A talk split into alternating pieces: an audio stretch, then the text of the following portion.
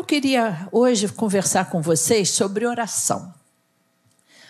Última vez que eu preguei junto com o pastor Paulo, nós falamos sobre oração, oração do Pai Nosso, falamos sobre aquele amigo é, perturbando a porta, né? aquela parábola que Jesus fala daquele do amigo, do vizinho inoportuno. Uma parábola que estimula, nos estimula a oração. Que mesmo aquele vizinho no meio da noite importunando, o outro foi lá e abriu a porta para atendê-lo, mostrando que é assim o coração do nosso Deus. Mas hoje eu queria falar para vocês de uma outra oração, uma oração que eu acho que ela é formidável. É a oração do rei Davi no Salmo 51.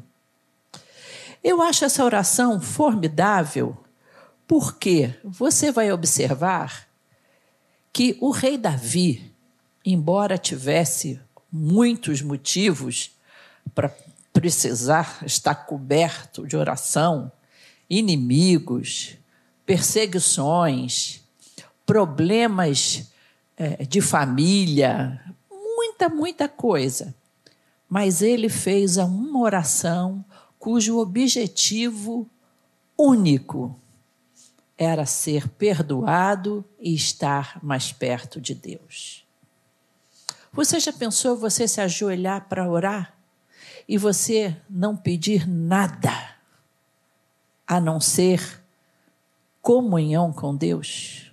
Nada, nada, nada. E quando a gente começa a orar pedindo comunhão com Deus, vida com Deus, tudo mais parece que fica menor. E a gente começa a ver com profundidade como o nosso coração precisa ser restaurado, como nós precisamos de perdão de pecados quando nós decidimos, nós de vez em quando eu que somente para ficar mais juntinho de Deus. Você pode até orar pelas suas necessidades, porque o nosso Pai Celestial sabe que nós precisamos delas. Mas muitas vezes você precisa fazer esta oração do Salmo 51. Essa oração aconteceu quando o rei Davi foi confrontado pelo profeta Natã pelo seu pecado. Só para situar você que está chegando na nossa igreja ou alguém que esteja assistindo aí pela internet e não esteja familiarizado com essa história, Davi foi o segundo rei de Israel. O primeiro rei, Saul, ungido pelo profeta Samuel, e o primeiro rei, que era da vontade de Deus, Deus permitiu, o povo queria um rei, então vamos lá. Saul, escolheu Saul. E a Bíblia diz que o Espírito Santo veio até Saul e capacitou Saul. Mas só que em algum momento Saul desobedeceu ao Senhor e se tomou de orgulho, se encheu de orgulho. Isso para fazer a história curta. Então chegou Davi. O Senhor mesmo tira de Saul o seu reino. Lá em 1 Samuel 13 diz o seguinte: Mas agora o seu reinado não subsistirá, Saul. O Senhor buscou para si um homem segundo o seu coração. E já lhe ordenou que seja príncipe sobre o seu povo, porque você não guardou o que o Senhor lhe ordenou. Então, o profeta aqui, falando, a palavra de Deus diz que seria um homem segundo o seu coração. Davi. Você deve estar se perguntando, mas vem cá, Davi não é aquele cara que pecou, que cobiçou a mulher de Urias, que estava lá no terraço, no período em que os reis vão à guerra. Era obrigação de um rei ir à guerra junto com seu povo. Ele falhou na sua obrigação e ficou lá à toa, dormindo. E quando se levanta, vê uma mulher linda se banhando. E ela era mulher do seu amigo Urias. E Davi não só comete o pecado de adultério, como também planeja a morte de Urias. É desse Davi que nós vamos falar como um homem segundo o coração de Deus? Você vai ver por quê. Havia aqui na igreja um casal, esse senhor já morreu, ele já era, tinha uma certa idade. Ele era um militar, ele era assim, general da reserva. E ele vinha com a esposa por gentileza. Ele ficava observando tudo. Uma vez, uma reunião que a gente teve informal ali naquele salãozinho ali do lado, ele me chamou. E ele disse assim: Olha, a Bíblia é um livro muito estranho. A Bíblia conta a história de um monte de gente que não vale nada. Esse tal de Davi aí, esse homem fez muita coisa errada. Eu não sei como é que vocês ficam estudando esse livro de gente tão ruim. Eu disse para ele: olha, graças a Deus que esse livro fala de gente ruim, eu sou meio abusada, né? Gente ruim como eu e como o Senhor. O que seria de nós se a Bíblia tratasse só dos perfeitos? Não haveria oportunidade para eu me encontrar com Deus, como Davi se encontrou. Não haveria oportunidade para outros terem uma experiência com Jesus. É formidável que a Bíblia se aproxime de nós, meros mortais pecadores. Aí ele falou: Ah, entendi, entendi. E é isso. Davi era um homem imperfeito.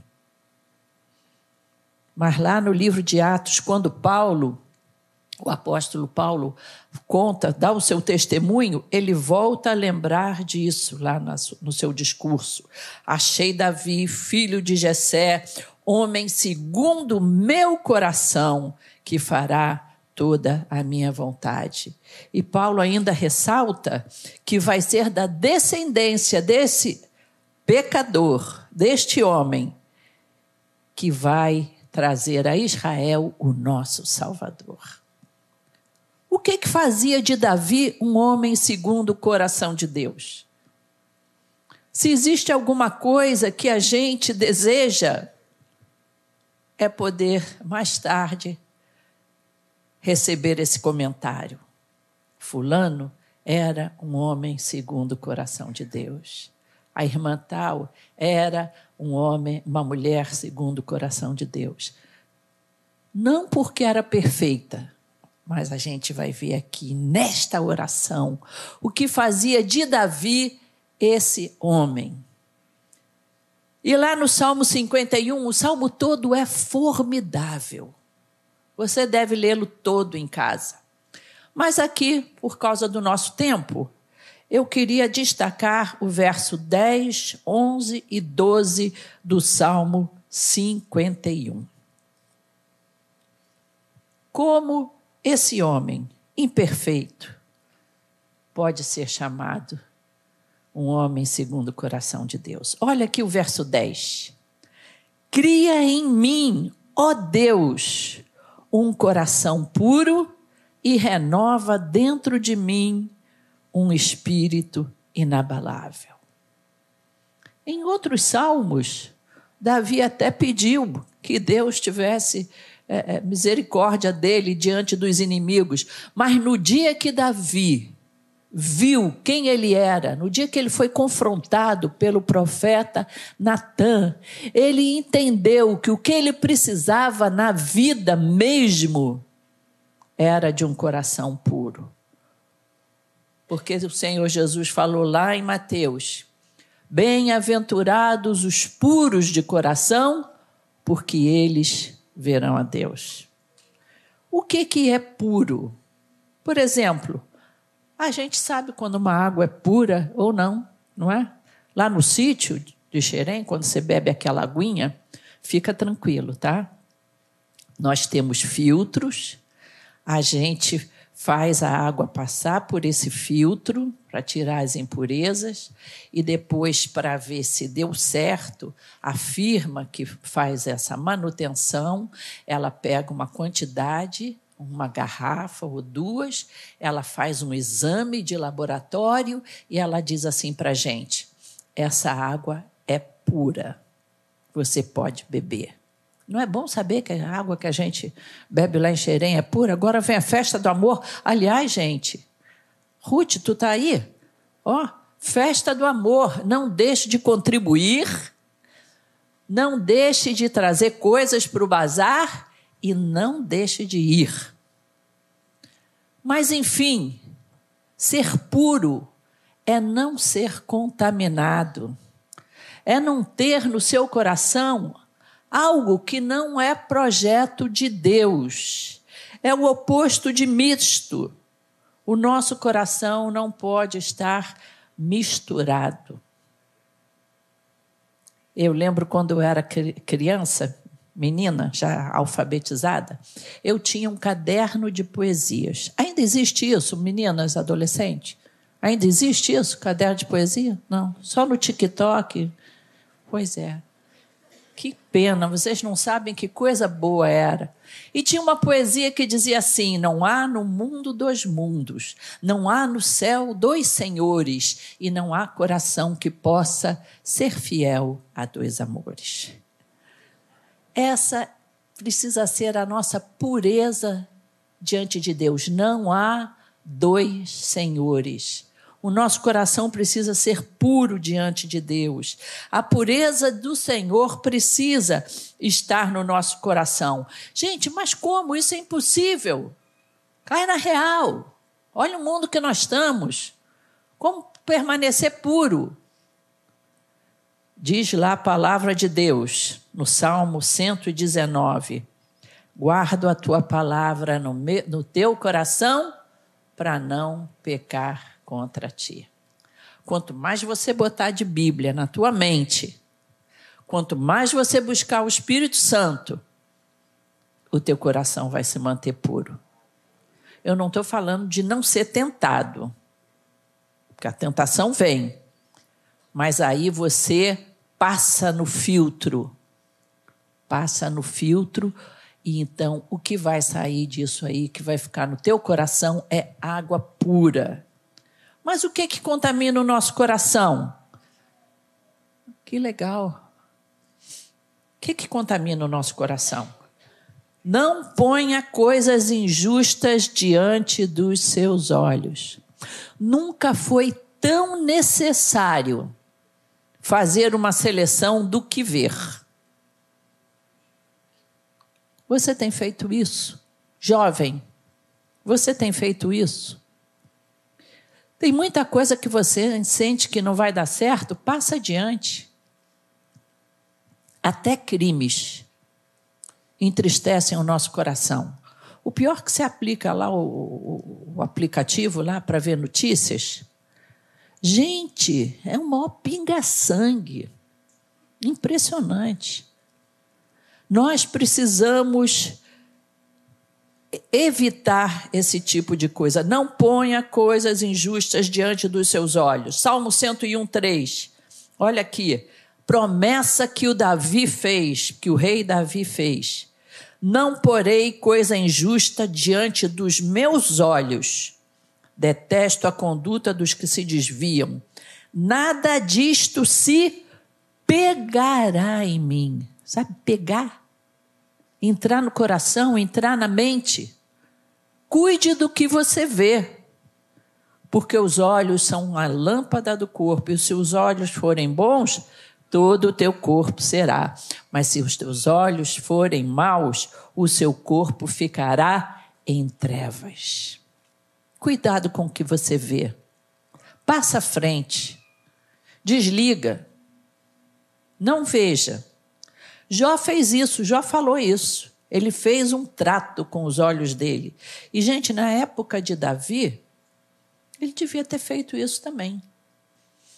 Fiz aliança com os meus olhos, como, pois, os fixaria eu numa donzela? Jó 31. E quer saber? A mulher de Jó não era mole, não. Tanto que ela, entre as provas que Jó passou, o Senhor deixou uma prova para ele, além dos, de se coçar com caco de telha. Deixou a mulher dele viva. Morreu todo mundo, morreu o filho, perdeu o mas a mulher ali, que é maior caco de vidro, ficou. Mesmo assim, ele tinha uma aliança de santificação com seus olhos. Cuidado, olhinho, o que vê. Cuidado, olhinho, que vê. Porque Papai do céu está olhando para você. Você aprendeu quando era criança? Controle os seus desejos. Outra coisa que contamina o nosso coração são os nossos desejos. Não deixe que a oportunidade se encontre com os seus desejos. O que aconteceu com Davi foi oportunidade, mente vazia, oficina Satanás. Ele tinha que estar lá na guerra liderando o seu povo. E ele, olha aqui, no, no 2 Samuel 11, 1, 2, verso 2. Ele andava passeando no terraço, olha o desocupado. Eu não sei onde é que estava a mulher do Davi para não arranjar uma coisa para ele fazer. Porque é mais ou menos isso, não é? Não, é não homens? O homem está em casa, relaxado, assistindo um negócio. Aí a mulher pensa, está desocupado. Olha, está precisando trocar aquela lâmpada, está precisando isso, aquilo, aquilo tal. Outro erro de Davi foi descansar longe da mulher dele. Descanse perto da sua mulher, hein? Para não ficar desocupado. Dali, Davi viu uma mulher que estava tomando banho e ela era muito bonita, porque Satanás não é burro. Outra coisa importante para o seu coração se manter puro Entregue o seu coração para o Senhor. Ele purifica. Ele faz a química em nós. Ele é o nosso filtro. Provérbios 23, 26. Dá-me, filho meu, o teu coração e os teus olhos se agradem dos meus caminhos. A gente precisa trazer o nosso Deus para o nosso coração, o Espírito Santo, para que os nossos caminhos sejam os dele. Cola com ele. Cola com o Senhor, que você vai trilhar bons caminhos. E em Provérbios 4, sobre tudo que se deve guardar, guarda o teu coração, porque dele procede as fontes de vida. Irmãos, é uma santa vigilância. Você, talvez que seja jovem, pensa assim: puxa, mas eu fico, vou ficar me regulando o tempo todo. Irmãos, você regula a sua respiração? Você está respirando. Quando a gente tem o Espírito Santo em nós, é uma função automática. Você está com ele, ele está em você. Isso não vai pesar no seu coração, porque o Senhor disse que os seus caminhos não são pesados. Procura andar com Deus, não só aqui no culto, mas no teu dia a dia. Coloca Deus no teu coração. Quando o Espírito Santo vier, foi o que Jesus falou. Ele convencerá o mundo do pecado, da justiça e do juízo. Ah, eu tenho medo de pecar. Você tem medo de pecar? Busca Deus, busca o Espírito Santo, porque antes que aconteça, ele vai te dar um toque. Vai acender uma luzinha no teu coração. E como ele mora lá, você vai dizer: É verdade, Senhor, não vou entrar nessa. Irmãos, a gente depois fica tão feliz, tão feliz. Quem aqui ficou irado, pensou em falar um monte de desaforo, até treinou em casa o que ia falar. Depois, na hora que chegou, a luz acendeu. O Espírito Santo cutucou. Não vale a pena. Mansidão, domínio próprio, não dá lugar à ira. Aí você sai de lá, aleluia, Pai! Eu tinha planejado desaforos formidáveis. Fui puxar lá no baú um monte de coisa errada que a pessoa fez para jogar na cara assim. Mas o Espírito Santo deu um toque em você. Só eu que passei por isso, mas alguém passou já? Eu sou normal. Como diz o pastor Davi, eu sou normal. Vigie o seu coração principalmente o seu ponto fraco. Olha aqui, qual o seu ponto fraco? Foge dele, foge do teu ponto fraco. Hebreus diz: cuidem, cuidem. Quando diz cuidem, é, é você, é você mesmo. Não fica achando que Deus vai, vai te tratar igual uma marionete. Cuide você, fique esperto no teu ponto fraco para que ninguém fique afastado da graça de Deus e que nenhuma raiz de amargura brotando cause perturbação e por meio dela muitos sejam contaminados. Você sabe que a gente consegue se contaminar? Não é? Você já, já notou que tem uns ambientes que você chega assim? E começa a confusão, e começa a crítica, e começa a agressividade. Daqui a pouco, quando você vê, está todo mundo junto, pecando. Porque a gente pode contaminar para a paz, ou a gente pode contaminar para a guerra. Vigie seus pontos fracos. Vigie, se o teu ponto fraco é em relação à sexualidade, Vigia. Faz como José.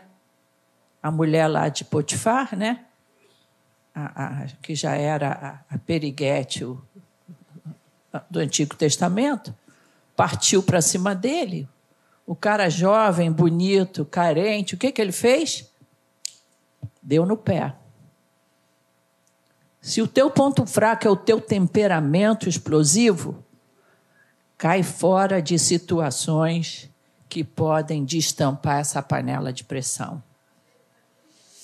Tenha pavor de pecar.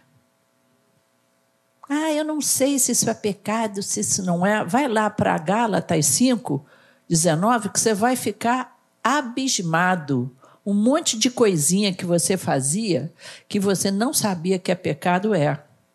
Olha aqui, ó, olha a lista. Gálatas 5 obra da carne, imoralidade sexual, impureza, libertinagem. Ah, isso aqui todo mundo sabe. Idolatria. Idolatria do teu time de futebol. Idolatria daquela sériezinha que você não pode passar sem ver. Feitiçaria. Ah, mas nós somos crentes. A gente não faz esse tipo de coisa. Tem muito crente que pratica aí é, é, é, atitudes que na realidade não colocam Deus no primeiro lugar. Com preguiça de orar, com preguiça de ler a Bíblia. Ah, eu vou é pegar uma revelação da irmãzinha, a Chiquinha, que mora ali no, Andaraí. É uma suposição, tá, gente? Eu não conheço a Chiquinha do Andaraí. Não vem me pegar o telefone dela, o zap depois, tá? Por favor. É aquela macumbinha gospel. Eu creio em revelação do Senhor. Eu creio que Deus fala. Mas tem gente que faz disso feitiçaria. Tá? Olha aqui. Inimizade não vou com a cara do irmãozinho tal. Não vou. Richa. Está sentado no meu lugar na igreja por quê? Eu sento sempre aqui. Pode, olha, chega para lá. Eu gosto de sentar na ponta. Pecado, gente. Está na lista. No final você vai arrepiar os cabelos. Olha só. Ciúmes. Ciúmes. Pegou meu cargo na igreja. Não me escalaram para o louvor há um mês. Iras. Eu sou muito sincera. Eu sou muito sincera. Eu falo mesmo, falo na cara. Sou muito verdadeira. E ó. Descasca em cima do outro. Discórdias. Isso não tem aqui. Graças a Deus não há isso aqui. Divisões. Grupinho. Panela.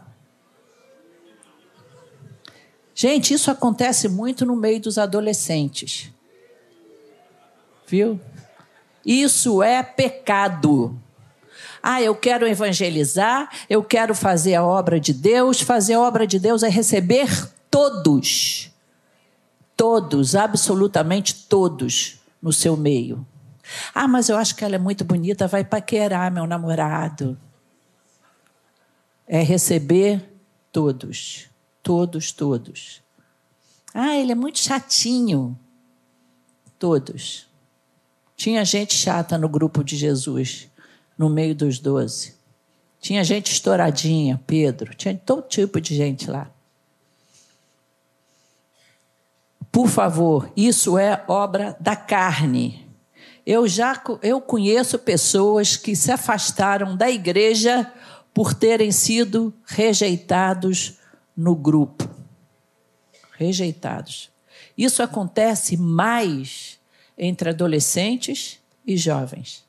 Isso chama-se falta de espiritualidade. Inveja. Ninguém precisa explicar inveja. Bebedeiras. Também não precisamos explicar, você sabe o que é. Orgias. Orgias.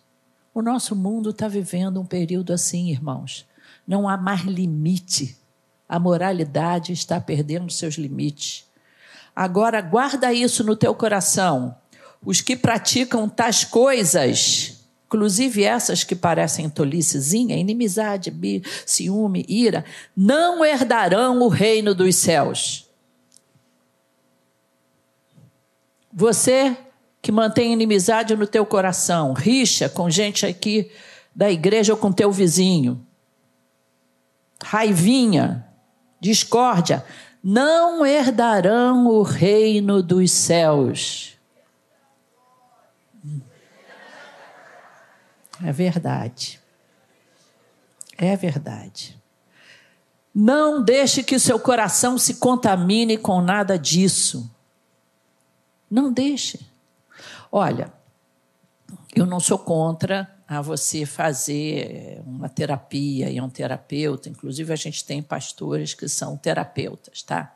Mas se o teu dinheiro está curto, porque é caro, e parece que quando chega nos 45 minutos, 50, ele manda você embora da sala, não importa se você está chorando. Contando um caso lá, seu tempo acabou. Se você está precisando de uma terapia, começa a buscar o Espírito Santo. Porque ele vai revelar ao seu coração quem você é.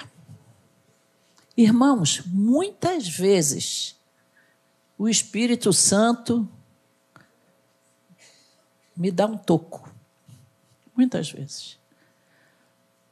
Às vezes, ciúme. Ciúme. A gente tem ciúme de amigo, de filho, de marido, de, de Aí sabe o que, é que eu faço? Em vez de ficar escondendo cavernosa, aquilo, eu digo: estou com ciúme de você. Aliás, estou morrendo de ciúmes. E eu já disse isso aqui. Quando tem uma ovelhinha da Maranata que chega para mim para dizer que está indo para outra igreja, fica sabendo, eu morro de ciúmes. Não vem com essa história. O Senhor me mostrou que meu tempo aqui acabou. Se mostrou para você, não mostrou para mim. E aí eu costumo dizer para me libertar. Quando a gente fala, a gente se liberta. Não é falar desaforo para os outros, não. É falar para Deus também. Senhor, estou com raiva do fulano de tal. Eu estou, Senhor, me liberta, trabalha nessa raiva. Senhor, me segura, me segura, não deixa eu falar, Jesus. Um coração puro é rápido para perdoar. Essa é uma área que você tem que proteger o teu coração. Porque a falta de perdão transforma um coração puro num coração duro. É uma letrinha só que faz um estrago total. E de repente são camadas que vão se acumulando. Palavras duras, palavras agressivas. Você sabe onde acontece muito isso? Infelizmente, em família. Porque na família você não tem, é, como é que eu vou dizer? É, você não faz cerimônia. Você não faz cerimônia. Quem não é da família, você até empurra a cara, sai de perto, mas na família você não tem cerimônia. Então começam as palavras duras, os desaforos, as lutas pelo poder. Você sabe que um lar pode ser um campo de batalha para ver quem manda mais? E não precisa falar assim, quem manda aqui sou eu, não. As atitudes mostram isso. E você fica tentando ditar as regras para, no seu fundo do seu coração, embora você não chegue à conclusão, você pensa: eu estou no controle da situação. Irmãos, isso é muito comum no nosso coração, é muito comum. Isso vai se acumulando, vai calcificando o coração.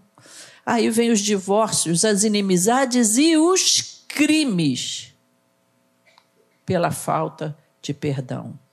E o apóstolo Paulo nos recomenda: sejam bondosos, compassivos uns com os outros, perdoando-vos uns aos outros, como Deus em Cristo vos perdoou. Um coração puro é mantido com arrependimento. E aqui a gente vê a razão desse salmo em que ele, ele clama: cria em mim, ó Deus, um coração puro. E a gente vai ver no, no verso 4 do mesmo salmo, ele diz: pequei contra ti, contra ti somente, e fiz o que é mal perante os teus olhos. Arrependimento. Ele não tinha problema de confessar o seu pecado. Por isso, ele era um homem segundo o coração de Deus. Seja rápido para se arrepender. Os que se arrependem recebem uma bênção. No Salmo 32, feliz aquele cuja transgressão é perdoada. E no verso 5, eu amo esse texto. Confessei-te o meu pecado e a minha iniquidade não mais ocultei. Eu disse: Confessarei ao Senhor as minhas transgressões, e tu perdoaste a iniquidade do meu pecado. Você sabe aonde você vai treinar o arrependimento? Em casa. Dizendo: Me perdoa. Eu falei demais. Eu te machuquei. Eu não te considerei, me perdoa. Se você não pode amar o seu irmão a quem você vê, como você vai amar a Deus a quem você não vê?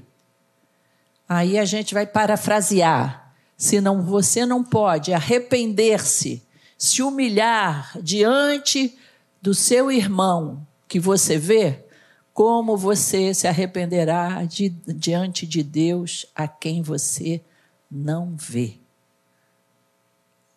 Arrepender-se dentro de casa, dentro do seu trabalho. Me perdoa, eu devia ter feito isso, mas eu não fiz. É difícil a gente encontrar isso, isso não tem nada a ver com nível social. Eu tenho visto pessoas que jamais dizem foi mal, eu fiz errado. Passa a culpa para o outro, dá uma desculpa qualquer, tenta tirar a razão de você, mas não diz: Eu errei. Por isso que Davi era um homem segundo o coração de Deus. Admita seus erros. Use as palavras mágicas, me perdoe. Viva com o coração puro e um dia você verá a Deus. Davi continua a sua oração pedindo que Deus renove dentro dele um espírito inabalável. Cria em mim, ó Deus, um coração puro e renova dentro de mim um espírito inabalável. O que, que é isso? Isso é fé. Combata a incredulidade. A incredulidade também é uma coisa que entra pelos olhos, pelos ouvidos, atinge o teu coração. Combata. Outro dia estava lá num, num, documentário que eu gosto demais de ver. Negócio de Jesus e Maria Madalena. Sabe o que, que eu fiz? Tirei daquilo, vou ficar enchendo meu coração de, de lixo, de suposições. Combata a incredulidade no seu coração. Gente que argumenta contra a palavra de Deus, pula fora. Renova, Senhor, em mim um espírito inabalável. Sabe por quê? Fé precisa ser renovada. Fé é como água fresca, não pode ficar parada. Fé a gente tem que ser renovado todo dia. Há uma batalha constante de medo, de incredulidade, das tragédias que acontecem na nossa vida das perdas, para você falar: se Deus existisse, não estava acontecendo isso comigo. Deus é mau.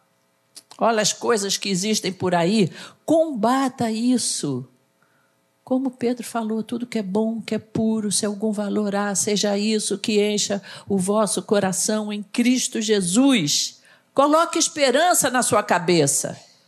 E ele pede também Davi pede: Não me repulses da tua presença, nem me retires o teu Espírito Santo. Não viva de maneira que o Espírito Santo possa se entristecer com você. O grande, a grande perda de Saul, gente, não foi o trono.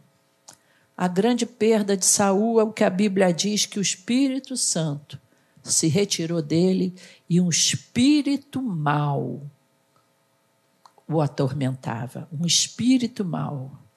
E sempre, olha por que Davi era um homem segundo o coração de Deus, e sempre que o espírito mau enviado por Deus vinha sobre Saul, Davi pegava a harpa e a dedilhava.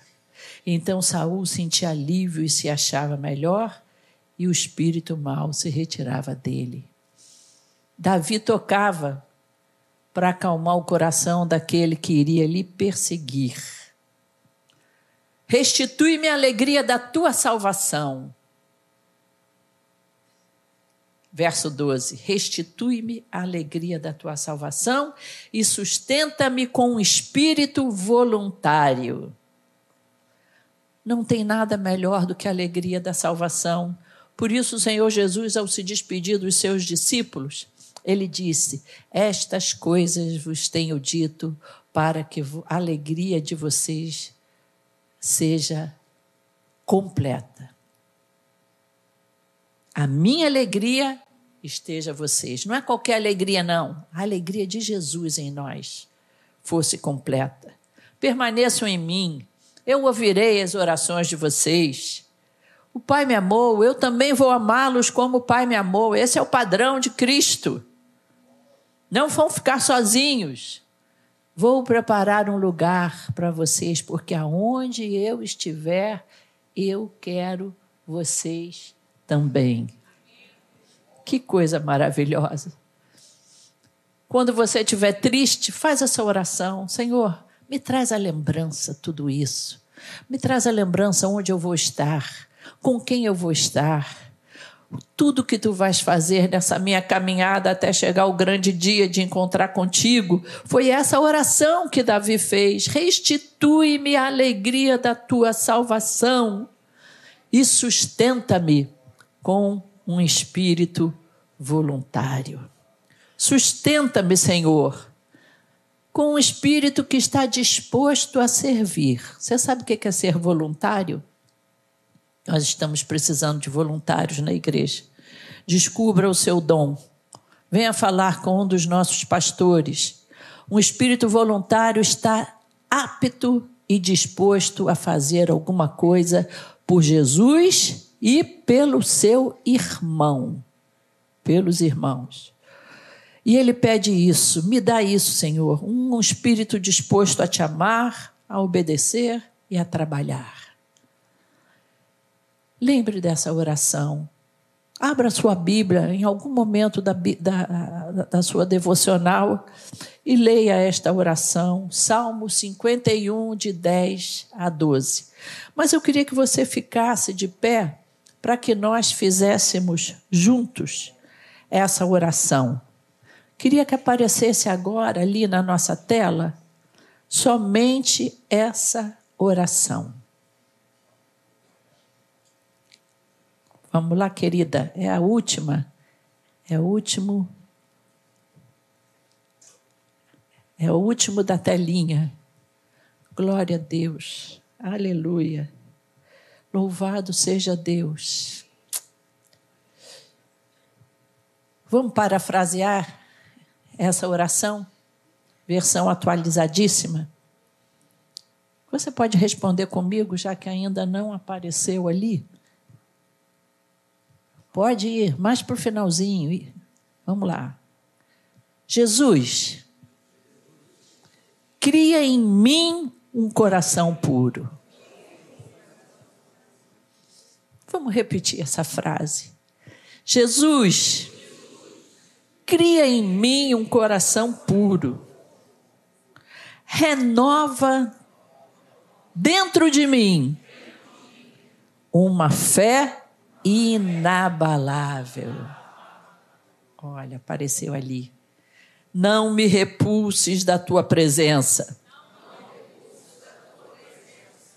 Nem me retires o teu Santo Espírito. Não permita que eu perca a alegria da tua salvação.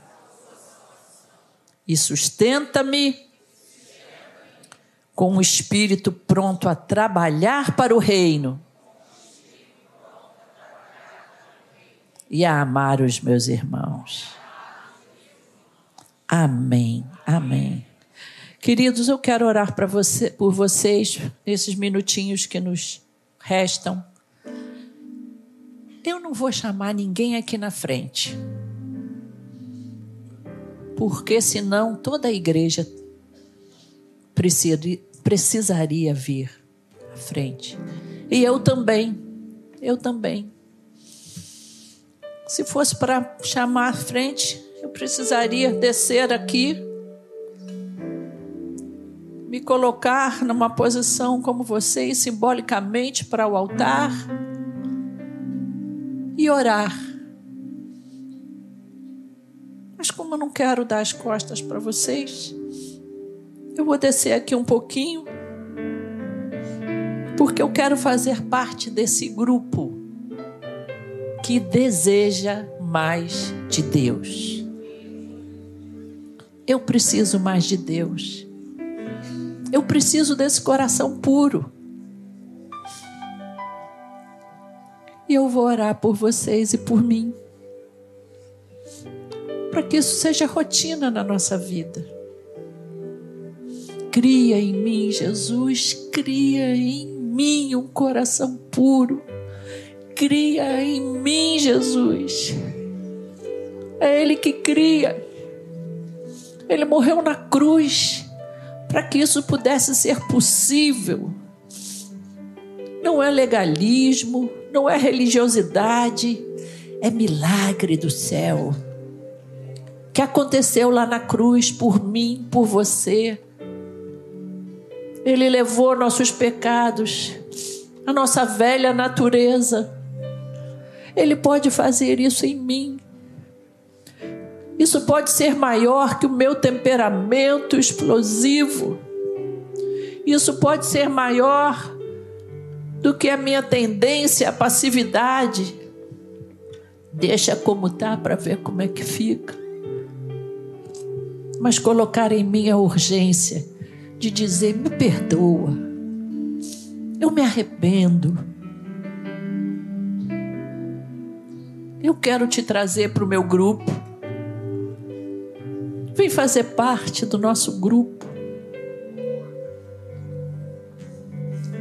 Ó oh, Jesus, eu quero te pedir, Senhor, nessa manhã, que tu possas estar fazendo esse milagre milagre de purificar nosso coração. Aquelas, Senhor, sujeiras que a gente tenta engavetar, deixar parado, não mexer. Eu quero colocar isso no teu altar, Jesus. Sonda-me, ó Deus, sonda-me, ó Deus, sonda-nos, ó Deus. Vê se há em nós algum caminho mau e guia-nos pela vereda eterna.